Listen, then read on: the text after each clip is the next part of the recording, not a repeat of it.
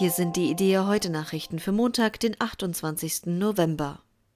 Die frühere EKD-Ratsvorsitzende Margot Käßmann hat die Politik in Deutschland aufgefordert, die Religion ernst zu nehmen.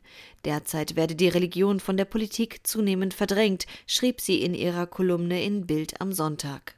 Die Ursache dafür sei, dass der Anteil der Christen an der Bevölkerung in Deutschland unter die 50-Prozent-Marke gerutscht sei. Das spiegele sich in der Politik, so habe das Auswärtige Amt seine bereits gegebene Zusage für die Unterstützung eines geplanten Treffens von Vertretern der Weltreligionen zurückgezogen. Als weiteres Beispiel nannte Käßmann die Entfernung des Kreuzes aus dem Sitzungssaal des G7-Außenministertreffens in Münster. Religion sei aber wichtig für die Menschen, weil sie ihnen Halt und Orientierung gebe, so Käßmann. Die evangelische Kirche im Rheinland hat eine traditionelle ökumenische Adventsvesper mit dem katholischen Erzbistum Köln für dieses Jahr abgesagt. Der Gottesdienst wird üblicherweise in einer katholischen Kirche in der Kölner Innenstadt gefeiert. Als Grund für die Absage nannte die Landeskirche die aktuellen Ereignisse im Erzbistum. Es steht wegen des Umgangs mit Fällen von sexuellem Missbrauch durch Geistliche seit längerem in der Kritik. Auch der Rücktritt des Kölner Erzbischofs Rainer Maria Wölki wird von verschiedenen Seiten gefordert. In dieser Situation wäre die Verkündigung in dem Gottesdienst völlig von den aktuellen Ereignissen überlagert worden, erklärte die Rheinische Kirche. In der Württembergischen Landeskirche können künftig auch Theologen, die nicht an einer Universität studiert haben, Pfarrer werden. Voraussetzung dafür ist ein Abschluss an einer privaten, staatlich anerkannten Hochschule. Das hat die Württembergische Landessynode in Stuttgart mit großer Mehrheit beschlossen.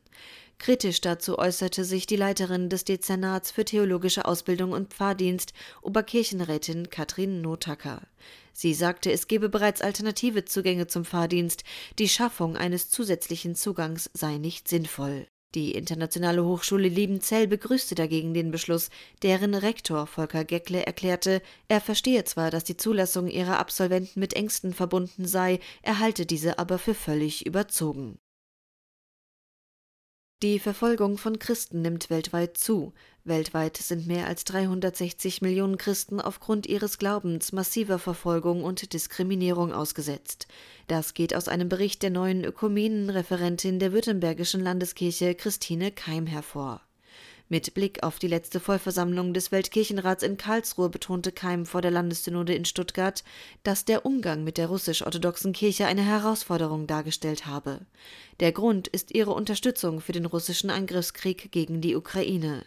Gleichzeitig hätten viele Delegierte nicht verstanden, weshalb der Weltkirchenrat solch großes Gewicht auf diesen Krieg lege.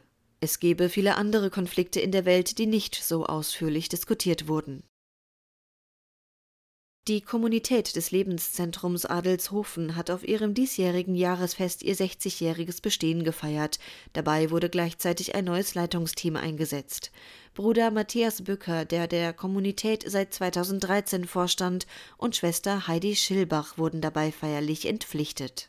Als Nachfolger wurden Schwester Martina Luschnath als Leiterin sowie als weitere Leitungsteammitglieder Bruder Stefan Heidorn und Schwester Irmtraut Heimgärtner eingeführt. Außerdem erfolgte die offizielle Gründung der Stiftung Lebenszentrum, die zukünftig als Träger der Kommunität und des Theologischen Seminars in Adelshofen fungieren wird. In den Vorstand der Stiftung können auch Mitarbeiter berufen werden, die nicht in die Kommunität eingetreten sind. Dieses Angebot ist spendenfinanziert. Mehr Nachrichten finden Sie jederzeit auf idea.de.